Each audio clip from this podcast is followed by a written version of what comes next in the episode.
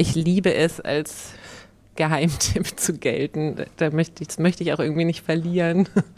Also das, das, äh, da hat man weniger Druck, äh, man hat sehr viel mehr Freiheit. Ähm, es kom kommen Leute zu Konzerten, aber nicht so viele.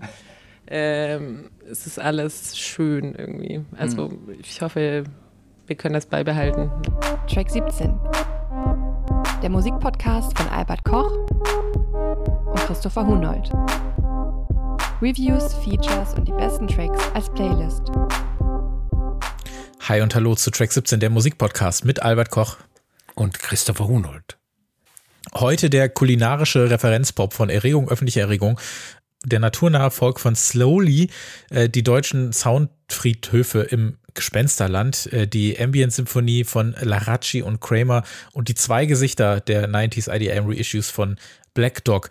Wir sagen euch jeden Monat, welche Platten ihr kennen und hören solltet und stellen euch die 17 besten aktuellen Releases vor.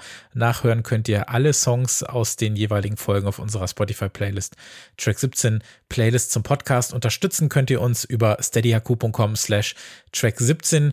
Ähm, dort äh, könnt ihr uns äh, auf insgesamt drei Stufen unterstützen, um dann Bonusfolgen äh, zu hören. Äh, nächste Woche wird es da die nächste geben. Da reden wir über das äh, Debütalbum von Square Pusher. Da freue ich mich schon drauf. Hi Albert. Hi Christopher. Äh, darüber reden wir aber heute nicht, über Square Pusher. Wir reden aber nee. über andere äh, Platten, die äh, die 90er heimgesucht haben, wenn man so möchte, und ähm, dann wieder herausgekommen sind. Ähm, ich habe schon äh, großen Bock auf die Folge, muss ich sagen. Also das ist mal wieder eine merkwürdige Mischung. Also wir sind zweimal in Deutschland unterwegs, ähm, dann sind wir in den 90ern unterwegs, dann sind wir aber auch irgendwo in der Natur bei irgendwelchen Bären unterwegs. Ähm, ja, merkwürdige Mischung, aber ich glaube, sonst wäre es auch nicht Track 17. Das stimmt. Wir sind bekannt für Merkwürdigkeiten. Ja. Äh, Gibt es denn auch eine Merkwürdigkeit bei der Musik, die du zuletzt gehört hast? das kann man sagen.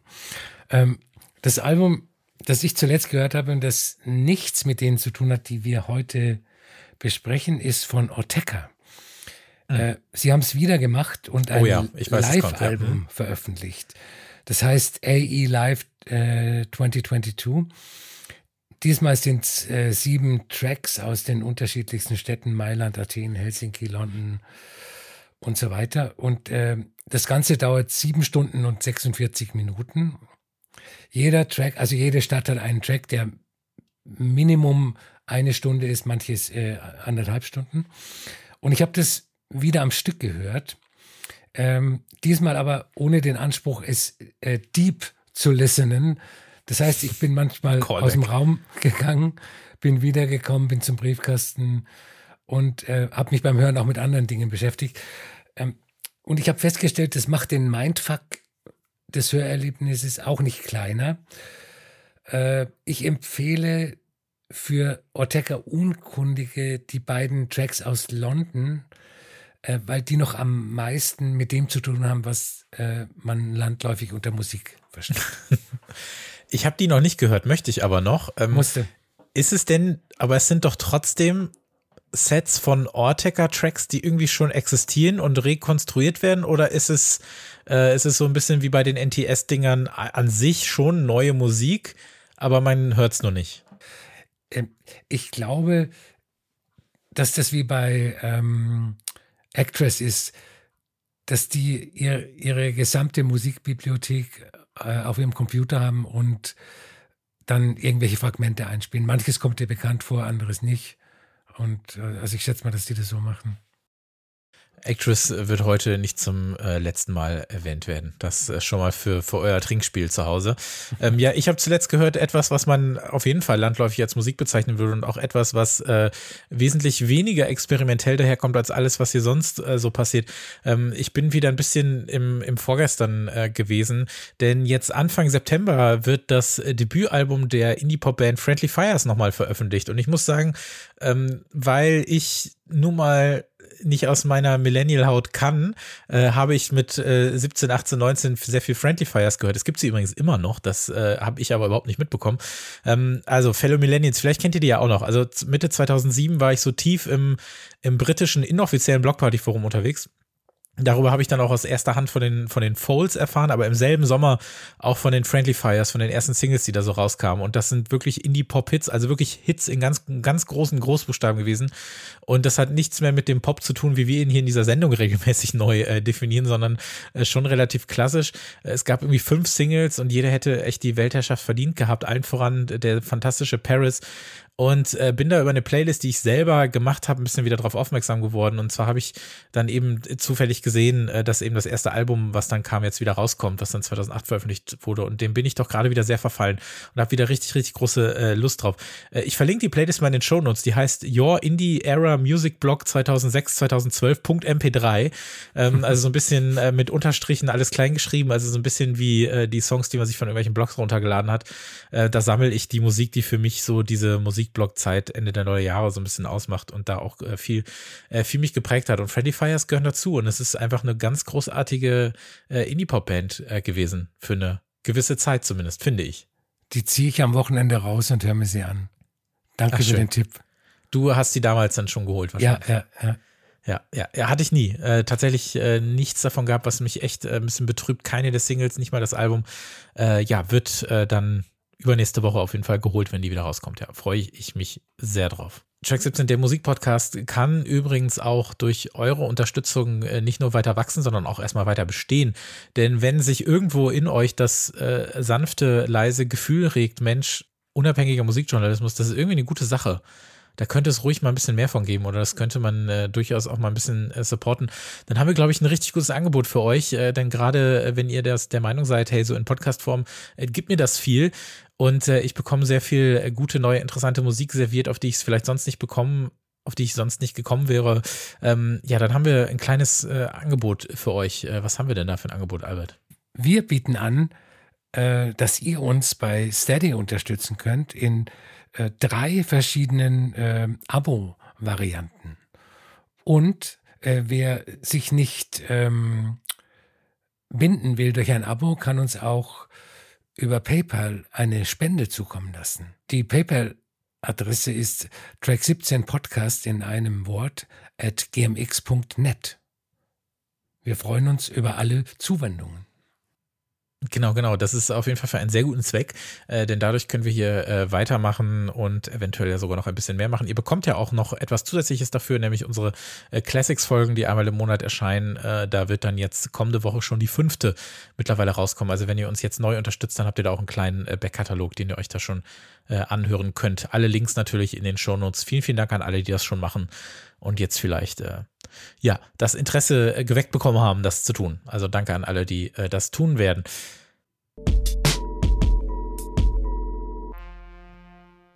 Wir reden jetzt über das, äh, über den vierten Release, aber über das zweite Album der deutschen Band Erregung, öffentliche Erregung. Äh, das Album hat den wunder, wundervollen Titel Speisekammer des Weltendes.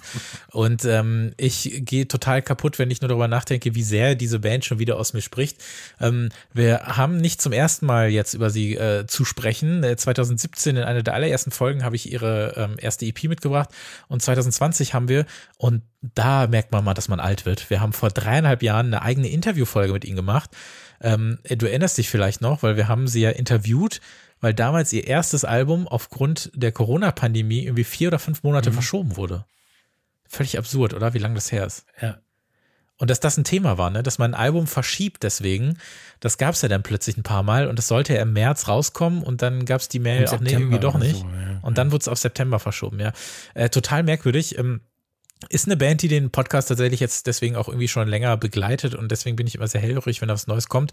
Ähm, wir reden bei dieser Band von, ja, äh, deutscher, äh, also so Popkultur, Postpunk und Gitarrenpop, ähm, war vor sechs Jahren eine relativ zufällige Entdeckung, äh, sind fünf MusikerInnen aus Hamburg und Berlin und ich bin damals so ein bisschen drüber gestolpert und einfach mal liegen geblieben, weil mir die Songs so gut gefallen haben.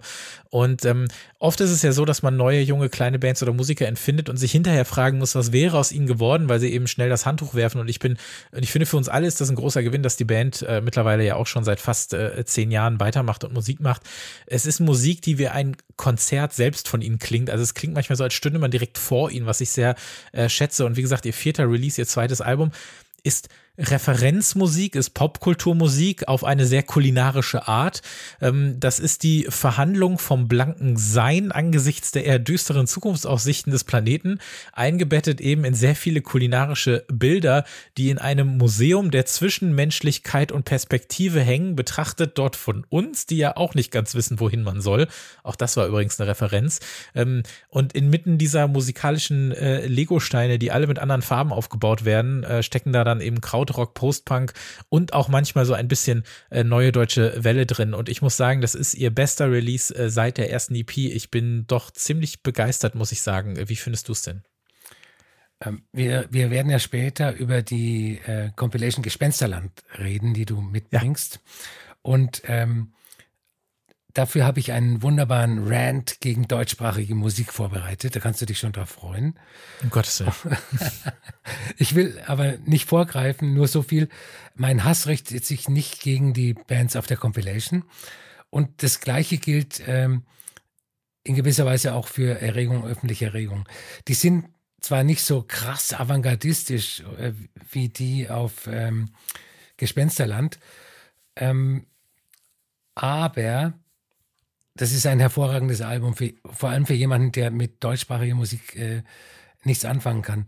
Ich nenne keine Namen, aber seit ungefähr Anfang, Mitte der 10er Jahre gibt es so eine Reihe von jungen deutschen Bands, die in äh, bestimmten Kreisen abgefeiert werden, als hätten sie das Rad neu erfunden.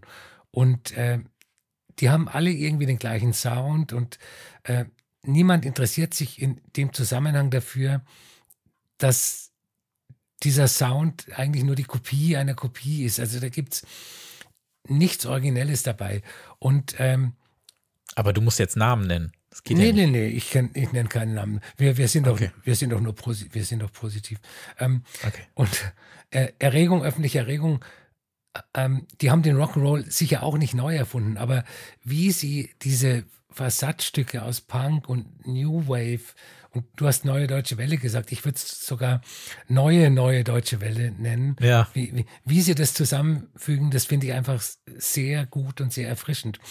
Und ähm, vor allem die Sängerin ist gut, weil sie nicht shoegaze, sondern die, sie blickt rauf zum Himmel und das finde ich so. Sie abluckt. Genau, genau. Ja genau sie abluckt, ja.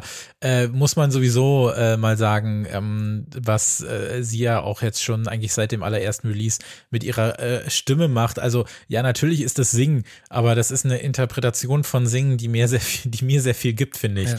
Ähm, weil es manchmal so dieses äh, Nöhlende, manchmal dieses äh, ja, schreiende würde ich fast nicht sagen, aber manchmal so dieses bellende, manchmal so dieses rausposaunende hat, was ich irgendwie ganz schön finde und ähm, auch zu den äh, Texten und dieser ganzen Attitüde einfach passt. Also ich finde das cool. Also ich meine, auf der Platte wird äh, Jenga gespielt, es wird zwar da Jenga ausgesprochen, ich sage aber Jenga, sorry. Äh, ähm, es gibt äh, Nerdkultur, Pen and Paper werden referenziert, sie sprechen von Serien der 90er. Mhm.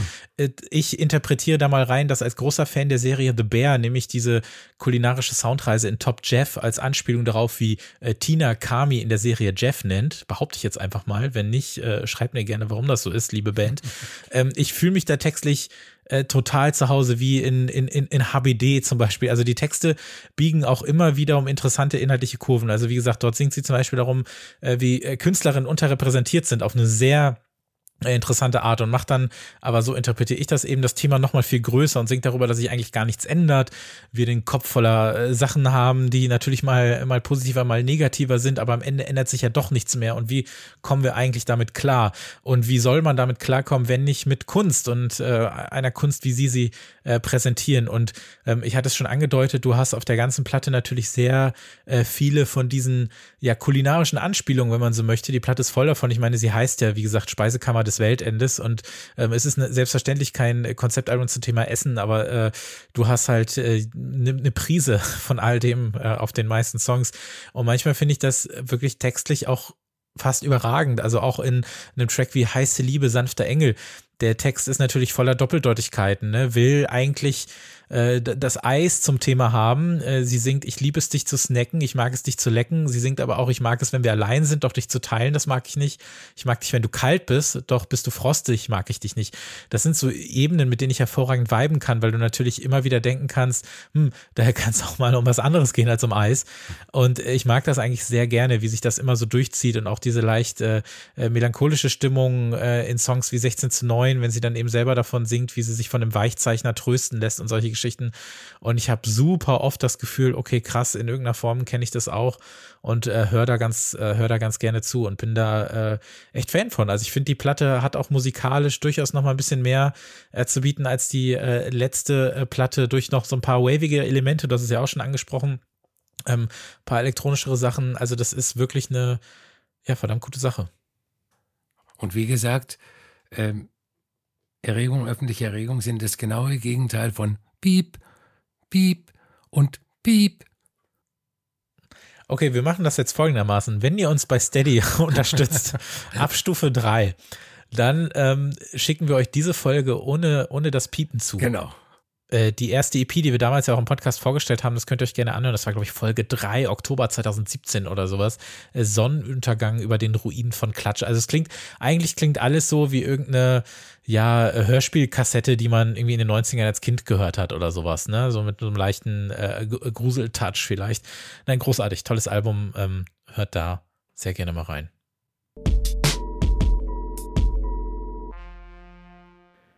Track 17 Playlist zum Podcast auf Spotify ist auch in den Shownotes verlinkt. Ihr wisst es ja mittlerweile ganz gut. Die 17 äh, Musikempfehlungen, die wir hier jeden Monat präsentieren, fünf davon ausführlicher in Plattenbesprechungsform und zwölf nochmal etwas kürzer in Songform. Die findet ihr gemeinsam mit den Folgen auf der Playlist. Dort könnt ihr dann alles noch einmal äh, nachhören. Albert, was sind denn deine ersten beiden Songs für diesen Monat? Ich äh, beginne mit zwei Techno-Legenden, die auf Abwege gekommen sind, aber auf gute Abwege. Zuerst der äh, Namensgeber des Genres, Juan Atkins, der hat sein Projekt Cybertron reaktiviert. Das war seine Band, die Anfang der 80er in Detroit die Ursuppe des Techno angerührt hat. Und ähm, da gibt es jetzt einen neuen Track, der heißt Maintain. Und der greift diese Original Proto-Techno, Proto-Elektro-Sound-Ästhetik wunderbar auch äh, wunderbar auf. Und auch wenn er natürlich retromanisch ist, ist es der beste Track, den Atkins seit ein paar Jahren herausgebracht hat. Äh, der nächste kommt von einem Projekt, das nennt sich Tomorrow Comes the Harvest und ist das Projekt von Jeff Mills, einer anderen Detroit Techno-Legende, dem äh, Keyboarder Jean-Phi Dari und dem Tabla-Spieler Brabou Edouard. Ähm, der Track Peace Pipe, den ich ausgesucht habe, der ähm, wird später im September auf dem Album Evolution erscheinen. Und das ist eine wunderbare Fusion aus jazziger Improvisation, Fourth World Music, äh, bisschen hausigen Einflüssen und äh, Four to the Floor Techno Beats. Wir hatten das ja schon in unserer Feature-Folge äh, sechs Haus-Geheimtipps, so, so nonchalant was gedroppt hast zur Namensgebung. Äh, Damals beim Haus, jetzt beim Techno. Kannst du das nochmal erläutern? Warum ist äh, Atkins so der Namensgeber für Techno? Ähm, Juan Atkins hat die Musik äh, Techno genannt und ähm, er hat auch, ich glaube schon Anfang der 80er einen Track äh, produziert, der Techno City hieß. Und äh, damit hat sich das verselbstständigt. Also dann wurde diese Musik irgendwann mal Techno genannt, im Gegensatz zu House äh, aus Chicago, der soundästhetisch trotzdem sehr verwandt war mit dem, mit dem Detroit Techno. Hm. Hm. Wer äh, beides schon gemacht hat, sowohl Techno als auch Haus, äh, hier die Überleitung äh, des Todes. Wir wollten ihn nochmal erwähnen. Actress, der hat nämlich einen neuen Track rausgebracht, Push Power A1. Ähm, ja, wir dürfen ihn jetzt erwähnen, ohne dass wir dafür große Umwege gehen müssen, denn ein neuer Song von äh, Darren Cunningham, äh, wer mitzählt äh, oder was trinken will, hier wurde er wieder gedroppt. Ich finde den ja ungewöhnlich punchy fast. Also ja. die, klar, so dieser schmierige Bass und so dieses Piano kennt man jetzt mittlerweile auch von der letzten Platte. Äh, wirkt wie ein Outtake von Karma Desire, scheint es auch wohl zu sein, weil auf der digitalen Single sind dann auch noch zwei äh, Albumtracks mit drauf, was irgendwie weird ist. Ich meine, die Platte ist ja auch schon drei Jahre alt, aber egal, Actress, äh, also hier Actress Outtakes besser als 90 Prozent aller anderen Musiksatz, den darf man hier einmal einfügen. Meine erste Hörerfahrung des neuen Actress-Tracks war noch punchier. Ich habe den angehört und habe gedacht, das kann doch nicht sein. Was ist das für ein äh, drunter, drüber, Kakophonie? Äh, was soll das sein? Und ich habe gecheckt, dass ähm, neben Spotify mein iTunes noch gelaufen ist. und, und zwar ein, ein Track von Ashra Tempel. Und das war in, im Zusammenspiel ein fürchterliches Chaos. Und äh, dann habe ich ihn nochmal solo angehört und fand ihn auch äh, ziemlich gut. Oh, das ist so geil. Ich kenne sowas auch. Und manchmal ist es fast enttäuschend, aber wenn es gut funktioniert wenn du irgendwo äh, zwei Sachen anhast, denkst du, boah, wie geil ist das denn? Und dann merkst du, ach scheiße, da laufen zwei Sachen, stellst das eine aus und dann plötzlich ist es stinklangweilig. Aber ja, es geht, äh, ich kenne es auch in die Richtung, ja. Ähm, ja, jetzt sind hier gerade Outtake-Wochen bei Track 17, denn ich habe noch äh, Sometimes von äh, Susanne Kraft dabei, denn das ist tatsächlich auch einer von zwei Songs, die es äh, 2021 nicht auf dieses äh, Sad Boy Sunset Summer Album von Kraft geschafft haben, was wir hier besprochen haben. Frage mich nicht wieso, das ist schöner noisy Pop-Song, ein schöner noisy Pop-Song von einem, der in dieses Genre so ein bisschen reingestolpert ist und äh, ich würde mir wünschen, dass er da weitermacht, aber äh, Sometimes Überbleibsel jetzt rausgekommen äh, als Single, ähm, ja, großartig.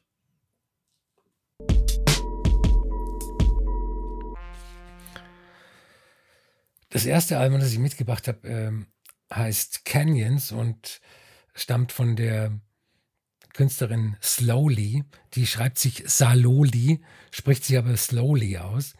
Äh, das ist die Pianistin Mary Sutton aus äh, Portland, Oregon, die eine Angehörige der Cherokee ist, dem äh, größten indigenen Volk Nordamerikas. Ähm, Canyons, das ist ihr zweites Album für das wunderbare Label Cranky aus Chicago, das auch die Musik von Grouper, Christina Wansu, Tim Hacker und Godspeed You Black Emperor veröffentlicht hat oder noch veröffentlicht. Und äh, es ist ein Konzeptalbum über einen Tag im Leben eines Bären in den Smoky Mountains. Und äh, dieser Bär ist auch auf dem Cover zu sehen. Ein wunderbares äh, Gemälde.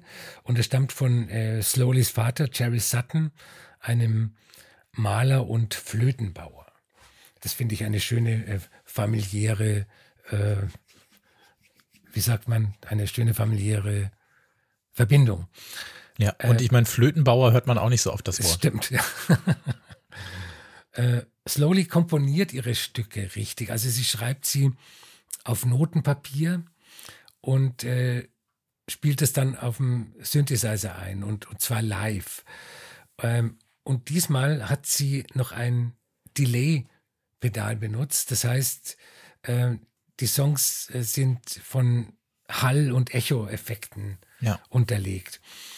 Ähm, das Album beginnt mit dem Track Waterfall und wenn der die Richtung der Musik vorgeben würde, also das heißt, wenn alle anderen Tracks auch so klingen würden, dann würde ich, dann würde ich heute nicht über Kenneth reden. Das ist ein, für mich ein irgendwie unmotivierter Synthesizer-Track, der wie eine Fingerübung wirkt. Jemand hat sich einen Synthesizer gekauft und jetzt äh, probiert er mal irgendwas aus.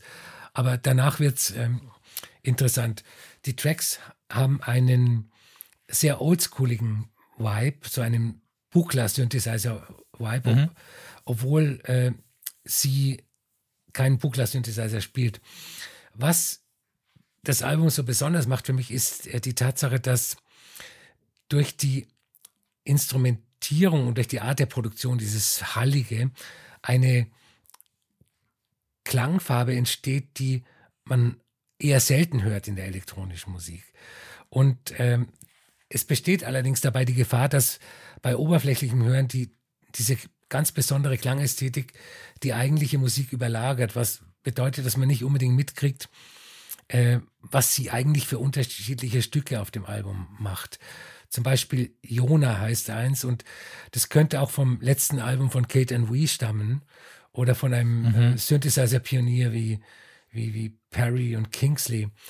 Und äh, Nighthawk habe ich für die Playlist ausgewählt und das klingt wie die Synthesizer-Version eines äh, archaischen Folk-Songs und anderes klingt dann so New Age ambienthaft. Ähm, in einem Satz, Slowly drückt mit ihrer Liebe zur Melodie ihre Liebe zur Natur aus. Ich finde, das ist so eine dieser Platten, die fühlt sich so an wie Musik, die, ich sag mal, wenn in 40 Jahren, wenn es dann noch Podcasts gibt, weiß man ja nicht, ne? Oder wenn es überhaupt uns noch gibt, also Menschen allgemein.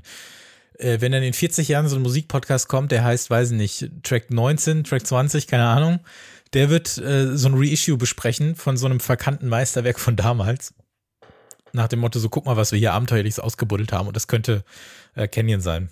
Ähm, ich finde, ich weiß, ich weiß zum Beispiel auch nicht, die, dir geht's vielleicht anders, ne? aber ich hätte manchmal gern Gesang auf der Platte.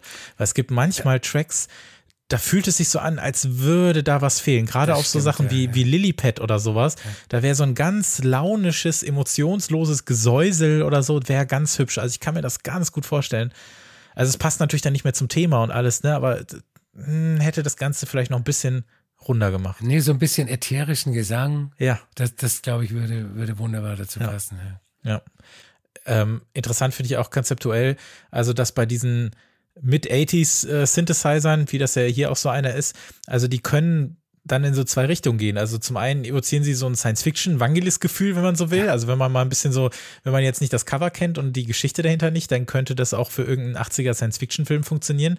Aber davon ist ja Canyon total weit entfernt. Also das ist ja nicht so dein typisches Typ mit langen Haaren verbuddelt sich zwischen Gerätetürmen-Album. Ähm, dafür ist das auch in Teilen zu minimalistisch, finde ich. Ähm, gesteht sich halt dann recht wenig Variation ein manchmal, aber mir passt das eigentlich immer ganz gut. Also auch, dass es so in diesem, in diesem wenigen so ausladend ist. Ähm, ich mag eigentlich den, den Opener Waterfall schon ganz gerne, weil ich so dieses Treiben im Hintergrund mag und das äh, dass es dann mal so ein bisschen nur bergauf geht, aber ich würde auf jeden Fall sagen, dass die Stärken so dahinter kommen. Eigentlich schon mit Track 2. Ähm, Ja. Mag auch dieses, äh, dieses Ganze, dass sie keine Overdubs benutzt hat und so weiter. Das finde ich auch alles äh, interessant. Ähm, mich würde noch interessieren, wie du das hörst, weil ich habe die Platte, ich habe auch das Cover bei dir gesehen bei Instagram, aber ich hatte noch nicht reingehört, erst nachdem du das äh, vorgeschlagen hast. Und dann habe ich ja ein bisschen recherchiert dabei und dann auch die Geschichte dazu gelesen. Also, dass es eben der Tag im Leben eines Bären ist und dann natürlich auch mit den Songtiteln, die ja alle auch wunderbar dazu passen. Ne? Ähm, das heißt, ich hatte dieses Konzept die ganze Zeit im Ohr und habe das auch versucht zu verknüpfen, was ja vielleicht auch ein bisschen das ist, was, was sie damit auch möchte. Äh, wie war das bei dir? Also hast du das gewusst? Hörst du das dabei? Interessiert dich das überhaupt? Ist dir so das, der, der Entstehungsgedanke dahinter wichtig oder äh, hörst du das so komplett blind sozusagen? Ich habe es blind gehört. Also ich, ich äh, habe auch ihr erstes Album von, glaube ich, 2020. Und ähm, also sie war mir bekannt. Und ich habe das da, ich habe das zuerst auf ähm, Spotify gehört und natürlich ohne irgendwas über, über das inhaltliche Konzept zu wissen. Und ähm, da habe ich das inhaltliche Konzept habe ich natürlich dann erst äh, gecheckt, nachdem ich mich ähm, vorbereitet habe für den Podcast. Und aber es dann mit dem Wissen zu hören, das bringt dann wiederum eine ganz andere Hörerfahrung. Ja, bei mir ist das auch so, dass in meinem Kopf dann dieser Bär, weil ich weiß ja, wie er aussieht, er ist auf dem Cover, da halt so rumtatzt und mal guckt und stellt sich, legt sich dann mal so in das, in die Wiese, guckt sich da mal den Wasserfall an und lebt halt einfach so sein Leben. Alles natürlich ja auch, äh, weil ich finde diesen, diesen äh, Gedanken ja im Hintergrund ganz interessant. Also ihr Name Slowly, das ist ja in der Sprache der Cherokee heißt das ja auch Eichhörnchen. Also es ist ja sowieso alles sehr naturverbunden und es gibt ja dann bei den Cherokee diese Philosophie, dass ja Tier und Mensch ja auf viele Arten miteinander verbunden sind und äh, sich sehr ähnlich sind und alles und da kommt das ja so ein bisschen her äh, dass mich das schon, also dadurch hat die Platte nochmal gewonnen bei mir. Also manchmal lege ich sowas auch ab und denke mir, okay, Konzept interessiert mich nicht, die Musik muss es ja sein, aber irgendwo muss ja auch die Musik herkommen. Also das äh, kommt ja auch manchmal nicht einfach nur so aus dem Nichts. Und wenn es das gibt, finde ich das eigentlich schon ganz nett.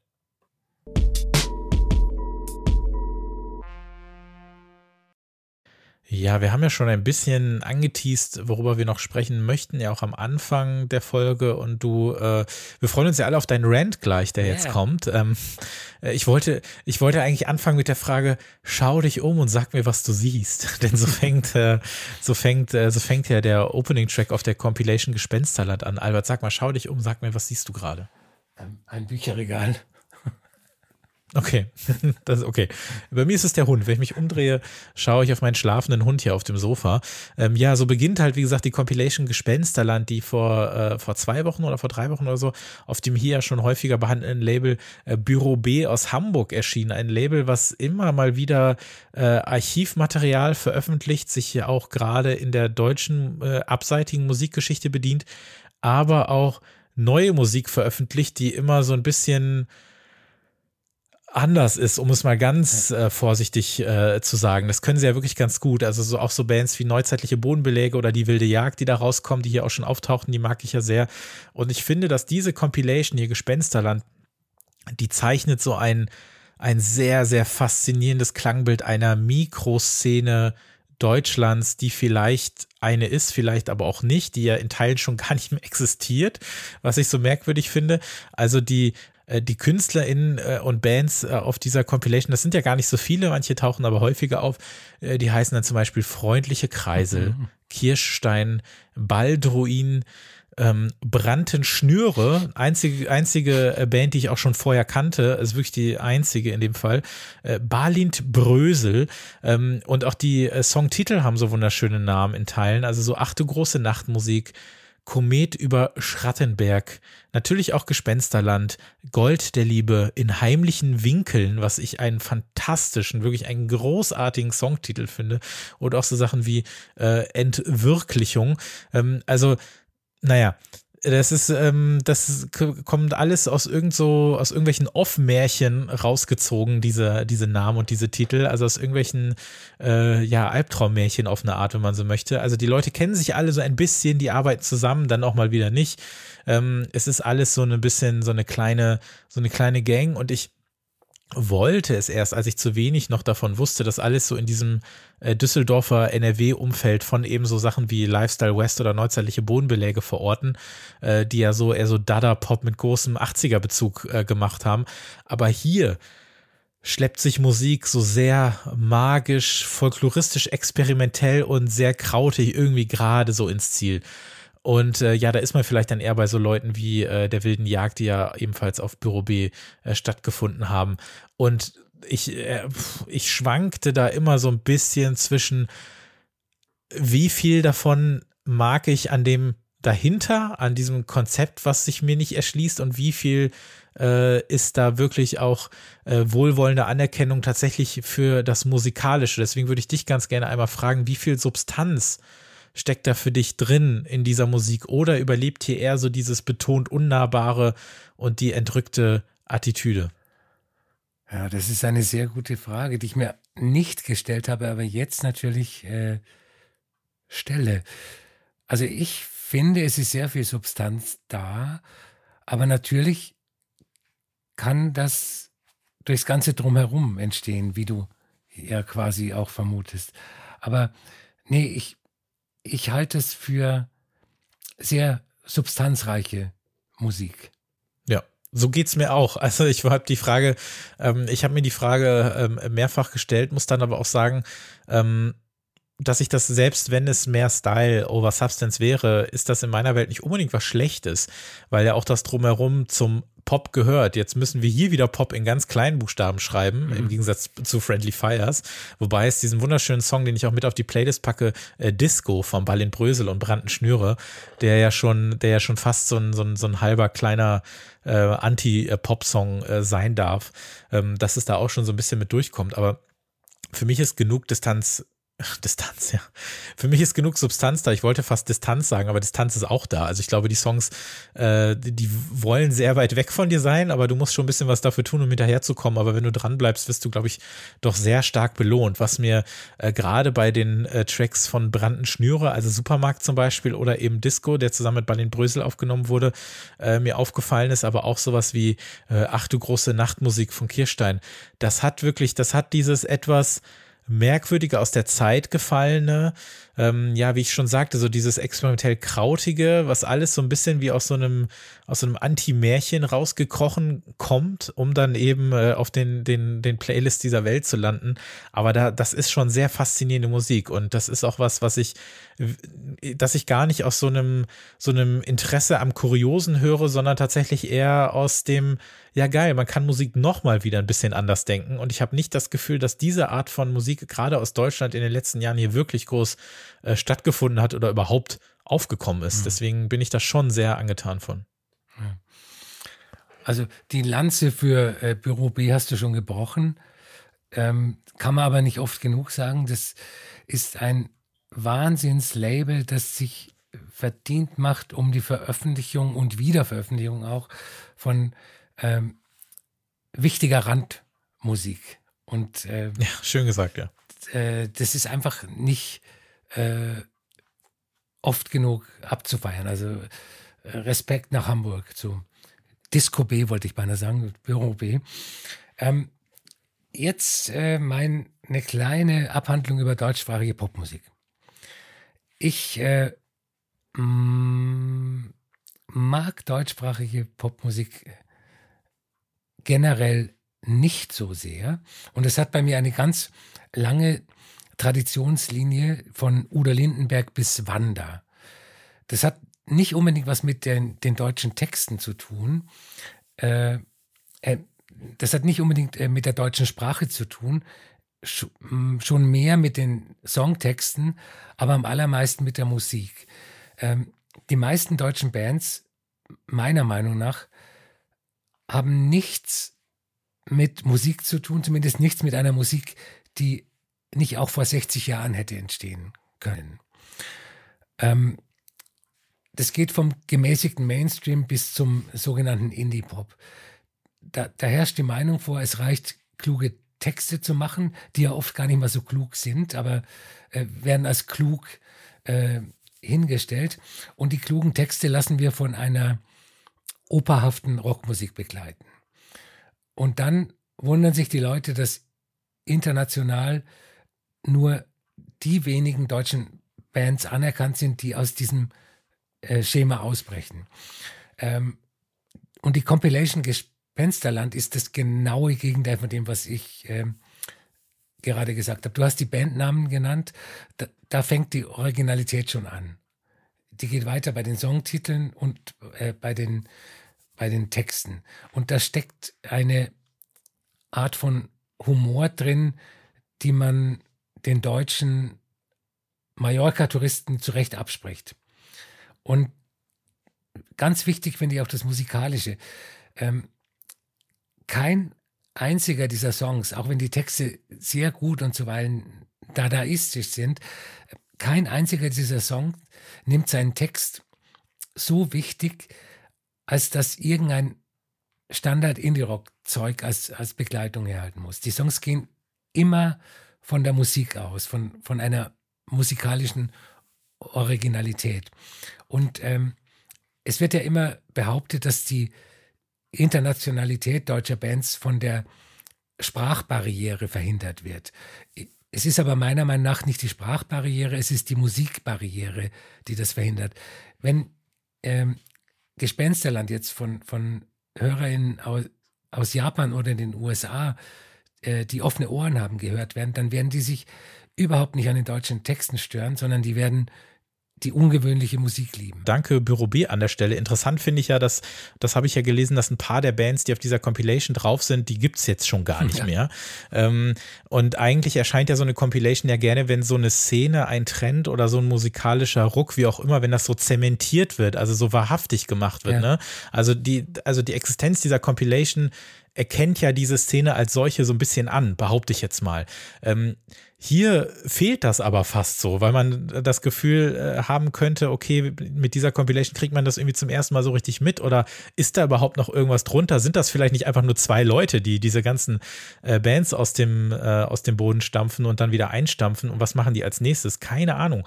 Aber auch gerade das macht so ein bisschen äh, interessanter auf jeden Fall. Also äh, ich habe übrigens auch in dem Fall, und damit möchte ich das abschließen, äh, die Bezeichnung unheimlich Electronics habe ich noch als Genrebezeichnung äh, gefunden in einem englischsprachigen, in einem englischsprachigen Text dazu. Also äh, wenn das nicht eine schöne Genrebeschreibung ist, die wir bei iTunes bitte mal einbinden sollten, dann weiß ich auch nicht.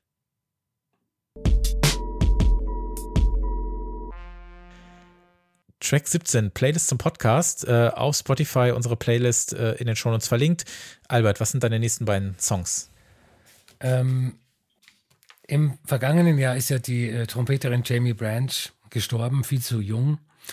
Und äh, jetzt erscheint bei International Anthem ihr posthumes Album Fly or Die, Fly or Die, Fly or Die, World War. Ähm, und das ist äh, qualitativ qualitativ leider nicht ganz so gut wie die drei anderen Teile der Fly or Die Serie. Ich, ich finde, das hat wirkt so ein bisschen wie, wie Resteverwertung, kann ich mir natürlich auch einbilden. Aber es gibt schon ein paar schöne Tracks drauf und ich habe ähm, hm. Burning Grey rausgesucht. Ähm, Spelling, die Avant-Pop-Musikerin, die ich hier auch schon mal ähm, mitgebracht habe, hat ein neues Album es heißt uh, Spelling and the Mystery School und äh, es enthält Neuaufnahmen von Songs ihrer bisherigen drei Alben. Jetzt kann man fragen, hä, komisch, warum macht sie das? Hm. Und die Antwort ist, äh, sie möchte, also meine Interpretation, sie möchte, dass die alten Songs denselben Disney Musical Vibe ihres letzten Albums The Turning Wheel ausstrahlen. Und das ist ihr voll gelungen. Und wir hören äh, Boys at School, das ist einer ihrer größten Streaming-Hits in einer wunderbaren Neuaufnahme. Mhm. Äh, Planet Q, das ist der Projektname von äh, den Musikern Kyoko Takenaka und Tomoki Sanders. Und äh, die haben jetzt ein Album rausgebracht, was dir gefallen muss, wenn du es nicht eh schon kennst. Ansonsten ist das für dich persönlich nochmal eine ganz dicke Empfehlung. So mitternächtlicher Ambient inklusive vernebelter Bläser, seltenst ausgepackten Instrumenten und einer Atmosphäre zum aus dem Fenster seufzen und mysteriös sein. Äh, das ist so an der Stelle noch eine Empfehlung. Äh, hätte ich auch fast mit in die Sendung gebracht. Ein sehr schönes Album, nennt sich zusammen im Planet Q. Äh, den Namen des Songs kann ich nicht aussprechen, weil er im Japanischen geschrieben ist, deswegen weiß ich es nicht, aber ihr klickt einfach auf der Playlist und dann hört ihr den. Und das sollte auch für dich eine, eine Hausaufgabe sein. Mach ich. Ähm, was komplett anderes habe ich noch mit ähm, der Band Come Girl 8, die natürlich vor ein, zwei Jahren mal irgendwie von Instagram und sonst wo runtergeflogen sind während ihres Bandnamens. Ähm, ja, weil äh, die Welt halt einfach scheiße prüde ist, äh, mit dem Song Cursed Angel von ihrer äh, neuen, ich glaube auch ersten EP, so Dance Punk meets Indie Rock, der ja schwerst so sexpositiven feministischen Band, die ja, äh, Cursed Angel so als, als Highlight so mitgebracht haben, würde ich mal sagen. Also Pro-Tipp auf jeden Fall, lest mal ihre Texte und vor allem die Interviews und äh, wie sie sich kennengelernt haben. Das ist sehr, sehr unterhaltsam, ihre Musik sowieso.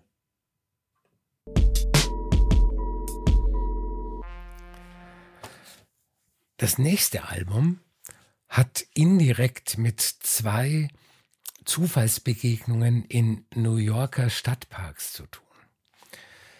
Es heißt äh, Baptismal und ist von äh, Larachi und Kramer. Wer die beiden kennt, der mag denken, dass das eine eher ungewöhnliche Kombination ist. Ähm, ist es aber gar nicht. Ähm, und ich versuche das mal kurz zu erklären.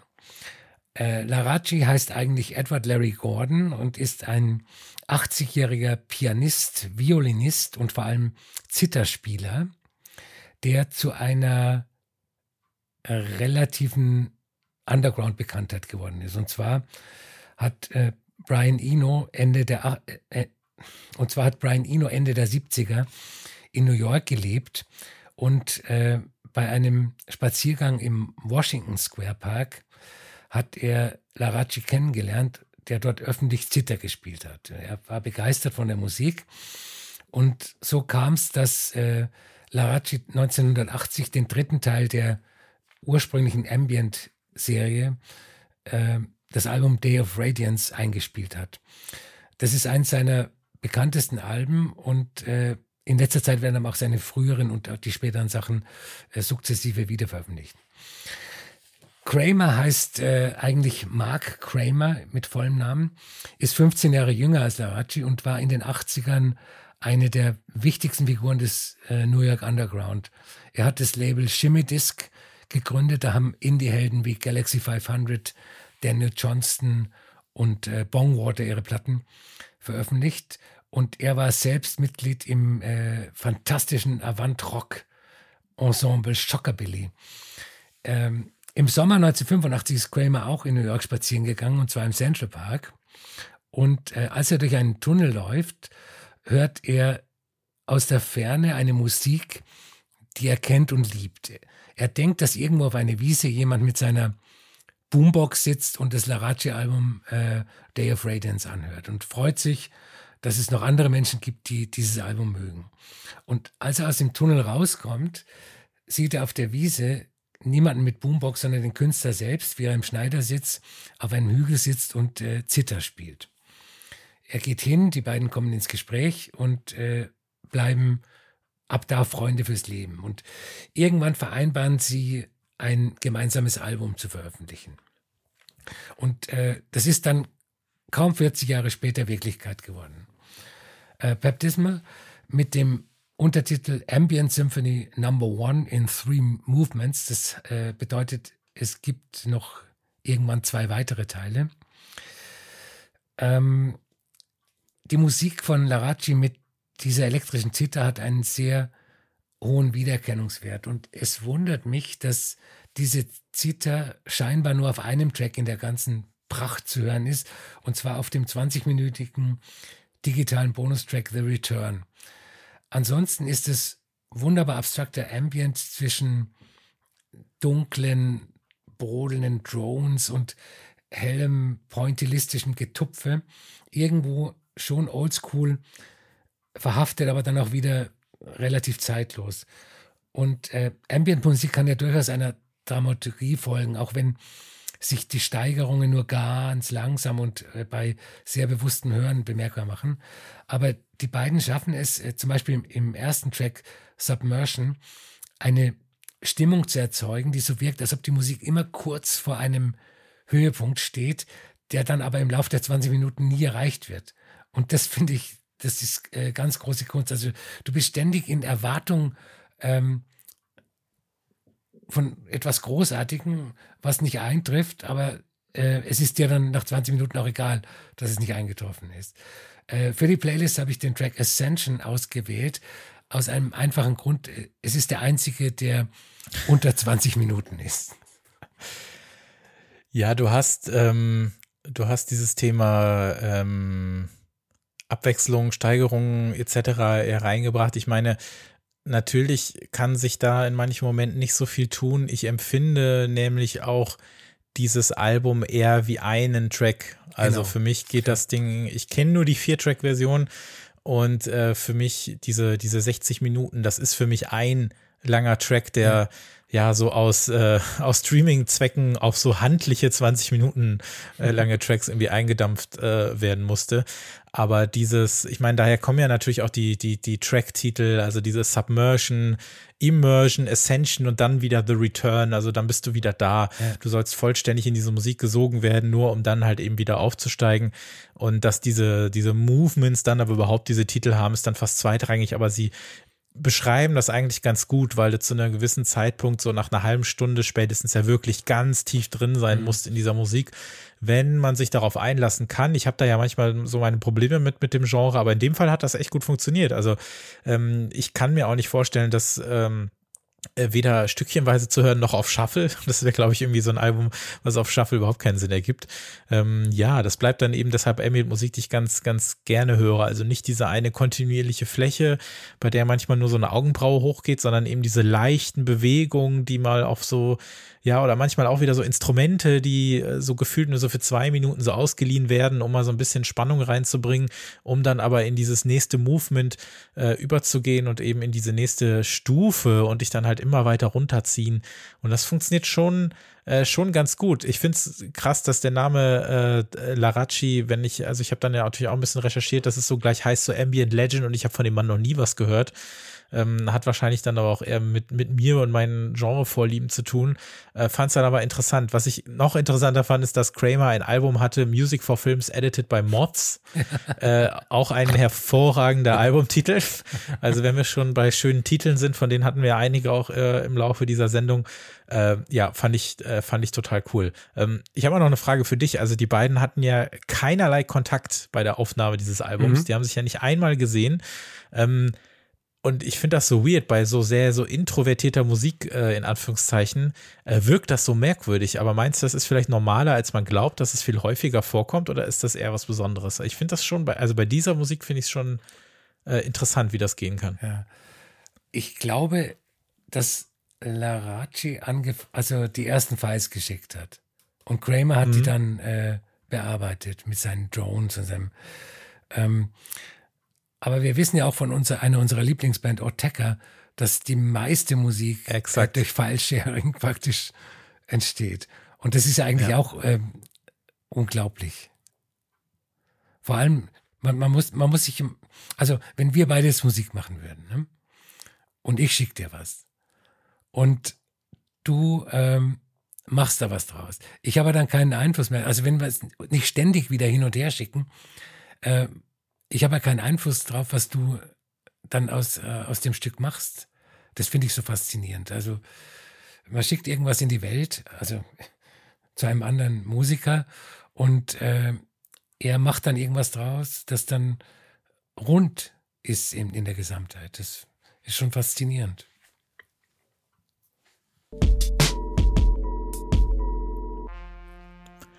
Die letzte Platte für heute ist nicht eine Platte, sondern es sind zwei, äh, weil warum nicht? Äh, es geht um ja so die äh, Wiederveröffentlichung von äh, The Black Dog of Warp und wir haben ja in den letzten Jahren so einige Wiederveröffentlichungen von größeren Warp-Platten äh, mitbekommen. Ich meine, selbst mit den sieben ersten Orteca-Alben hat man sich ja so seine Zeit gelassen. By the way, dass die EPs nicht äh, veröffentlicht werden wieder, ist ein ziemlich dicker Fehler meiner Meinung ja. nach. Und so langsam sind wir in der, und das meine ich wirklich so, so lieb, wie ich es nur meinen kann, so ein bisschen in der zweiten Reihe angekommen. Mhm. Und wie wir aber wissen, wird es ja eigentlich gerade dann erst so richtig interessant, zumindest wenn man Musik für diesen Podcast auch sucht oder wenn, äh, wenn wir Musik hören oder Musik uns raussuchen.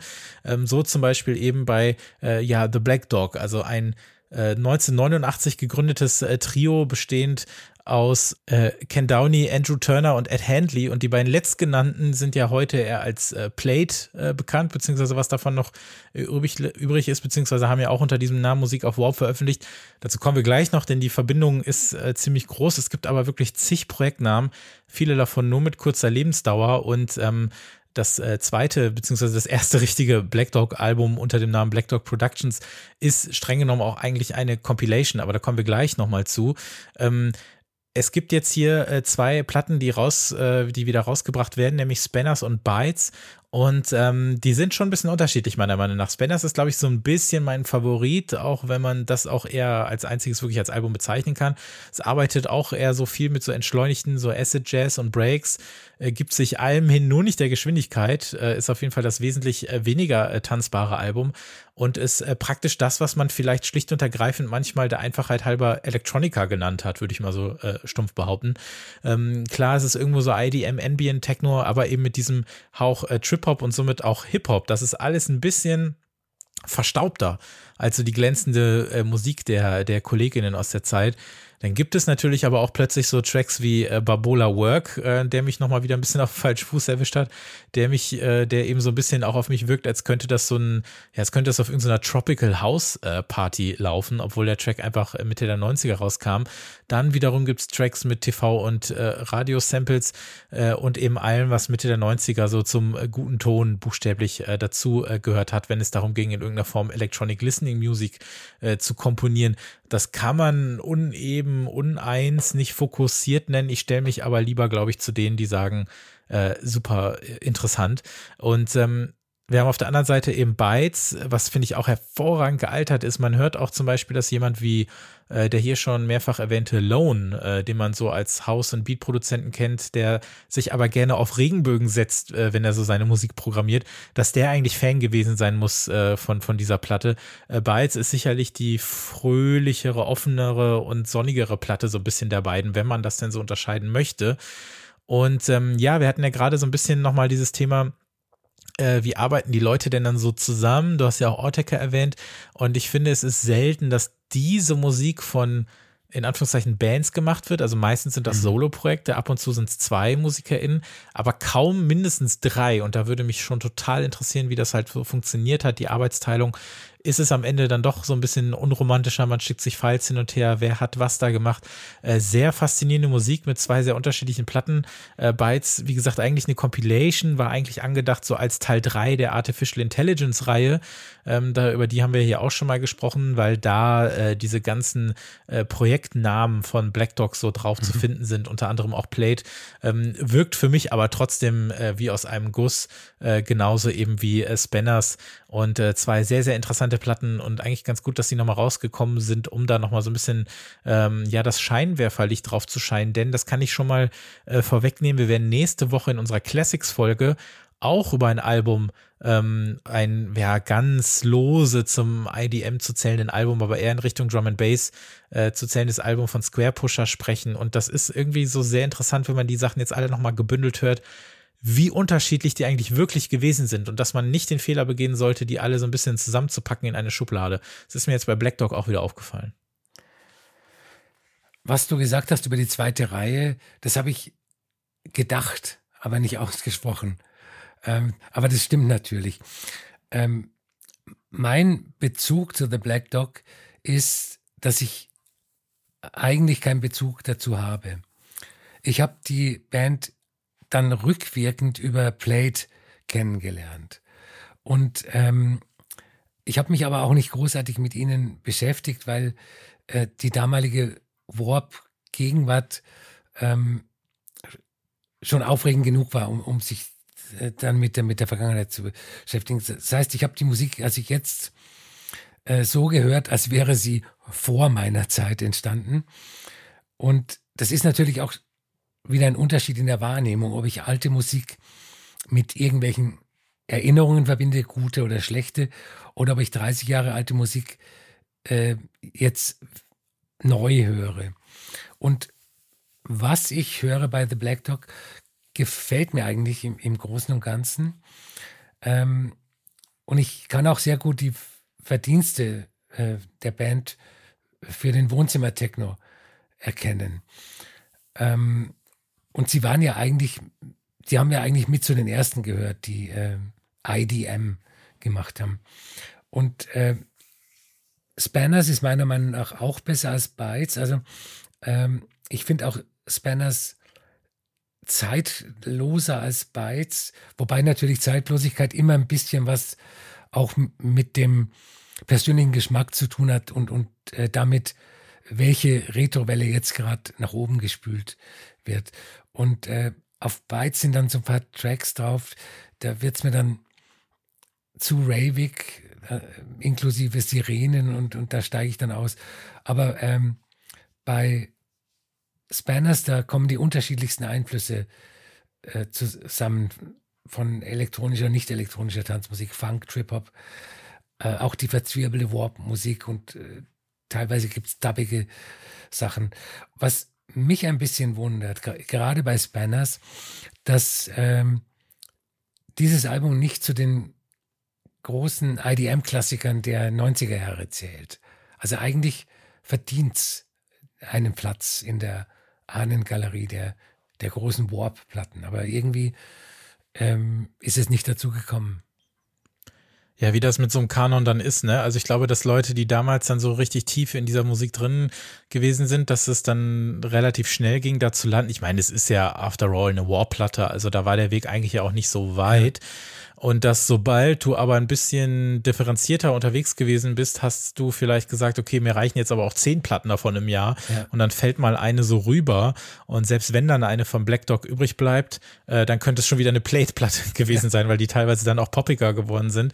Äh, bei mir ging es auch so ähnlich wie dir. Also ich kenne Black Dog durch Plate, beziehungsweise Plate äh, war so Anfang der, nee, so Mitte der Nuller, als ich das dann so viel gehört habe und da so langsam reingerutscht bin als Teenager, ähm, war dann eher Plate das Ding und da habe ich auch nicht geguckt, was war da vorher, mhm. sondern auch Black Dog hat noch ein bisschen, ein bisschen länger gedauert. Aber so diese Wiederveröffentlichung, ohne dass ich jetzt wirklich Interesse dran habe, mir die auch hier ins Regal zu stellen, das interessiert mich jetzt nicht so. Aber einfach, und das finde ich ist bei Square Pusher auch so eine Geschichte allein, einfach, dass die wieder rauskommen, dass die wieder Thema sind, und noch so ein bisschen dazu einladen, mal zu überlegen, was hatten die denn wirklich für eine Rolle zu dem Zeitpunkt, wie kann man das einordnen, äh, finde ich dann schon interessant, gerade auch äh, als jemand, der halt da einfach ein kleines Kind gewesen ist und das dann sowieso nicht mitbekommen hat, ähm, macht das dann so einen eigenen Kanon irgendwie ganz schön. Und ich würde der zustimmen, also gerade Spanners ist eine Platte, äh, die man damit ein, äh, die mit damit die man damit einplanen müsste, äh, wenngleich sie halt dann auch Songs drauf hat, äh, die Genres bedienen. Wie gesagt, da gibt es diesen für mich so fast so Tropical House Track. Mhm. Das funktioniert für mich fast gar nicht so richtig zusammen. Ähm, aber ja, ist irgendwie, äh, ist dann irgendwie schon ein Highlight. Wobei ich auch sagen muss, ähm, dass ich auch auf, auf der Bytes, finde ich, gab es so ein, zwei Tracks, die klangen für mich wie so Vorläufer, Vorvorläufer von dem, was so die etwas techigere britische Bassmusik so Ende der Nullerjahre gemacht hat. Also das fand ich schon krass, wie nah dran das an Musik war, die ich plötzlich 2010 super gut fand. Also auch wenn die als, als Compilation-Platte, wie auch immer, für mich am Ende ein bisschen schwächer war, hat sie vielleicht aber so ein paar ja, so ein paar hervorstechende Tracks oder so, wo ich mir sagen würde, okay, die könnten ohne Probleme auch in so einem, in so einem Bass-Set äh, äh, laufen. Das fand ich dann schon, äh, schon sehr interessant, ja.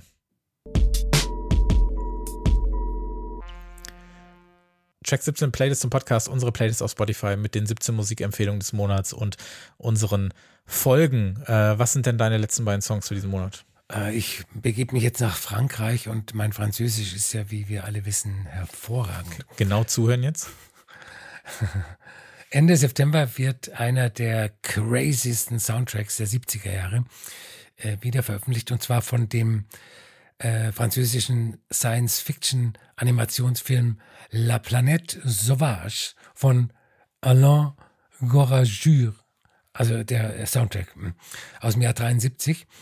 Und äh, dieser Soundtrack wird alle paar Jahre wieder veröffentlicht, geht aber immer weg wie warme Semmeln. Ich habe mal nachgeschaut bei Discogs, der letzte Re-Release von 2020, also knapp drei Jahre alt, äh, ist nicht unter 60 Euro zu haben. Und äh, wir hören den Track des Ominisation 1. Äh, das ist orchestraler, psychedelisch, jazzige Soundtrack-Musik.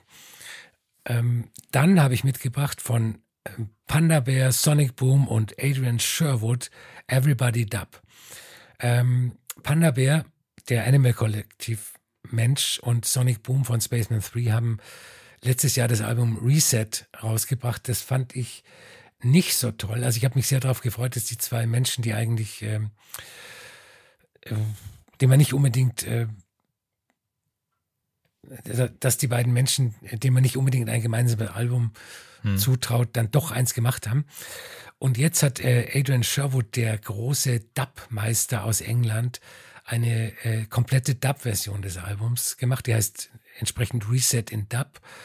Und ähm, das gefällt mir viel besser als die Originalversion. Und äh, wir hören, wie gesagt, Everybody Dub. Folk ist nicht unbedingt so mein Genre. Ich brauche da immer noch eine Geschichte dazu oder einen Sound dazu oder irgendein, irgendein Anker für mich, der das Ganze interessant macht. Ähm, ab und zu geht das aber. Äh, ich gehe jetzt auch einmal zurück ins Jahr 1976. Da ist äh, eine Platte erschienen äh, von Hako Yamazaki. Die Platte heißt äh, Tsunawatari und die wurde jetzt durch die wunderbaren Leute von We Release Whatever the Fuck We Want wieder veröffentlicht. Und da habe ich den ganz großartigen Song äh, Help Me äh, mitgebracht. Eine sehr schöne Platte. Ähm, kann ich an der Stelle auch nur empfehlen. Kann man auch, äh, kann man streamen, kann man was auch immer damit machen, aber man sollte sich es auf jeden Fall äh, anhören. Sehr interessante Wiederveröffentlichung dort an der Stelle. Und dann noch was Neues. Es kommt demnächst eine neue Platte von äh, der Musikerin Earth Eater heraus. Und ich weiß nicht, wie es dir geht, aber ich denke immer, dass ihre Platten selten das halten, äh, was das Niveau der Vorab-Songs äh, versprechen. Und das war auch bei der letzten Platte so. Die hatte einen hervorragenden äh, Song vor Release der Platte und das Album selber hat mich dann sehr kalt gelassen.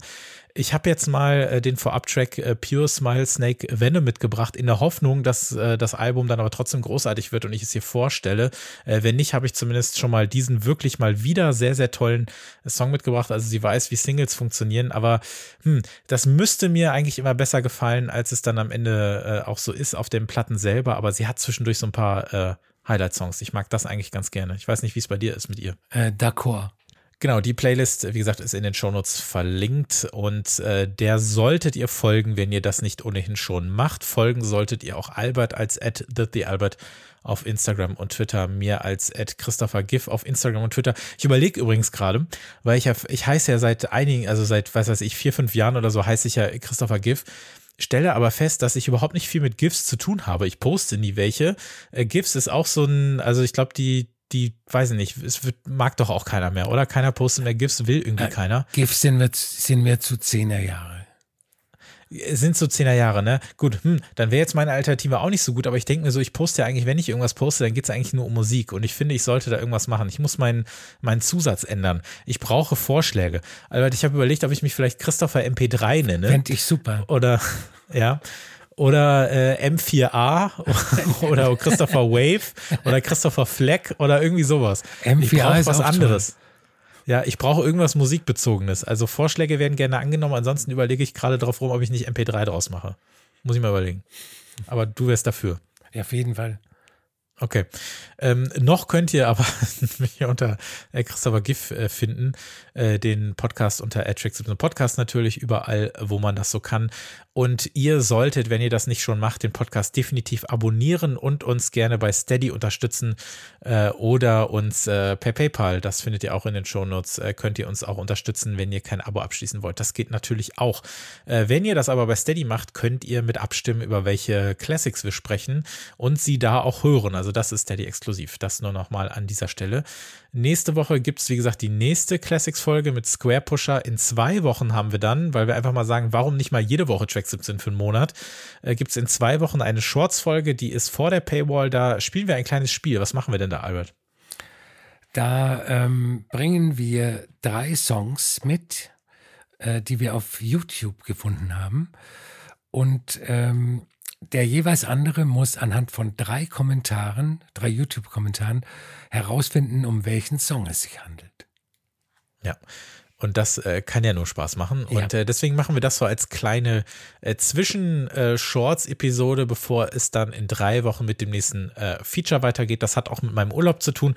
Aber so bekommt ihr tatsächlich jetzt einfach mal jede Woche eine Folge Track 17. Ich glaube, das kann man mal so machen. Mal so zwischendurch. Vielen, vielen Dank fürs äh, Zuhören. Vielen, vielen Dank fürs Abonnieren und dann bis zum nächsten Mal. Tschüss. Tschüss.